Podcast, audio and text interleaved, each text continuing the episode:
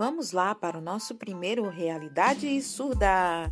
Como será a inclusão dos alunos surdos no ensino de ciências naturais? Você sabe? Vamos saber?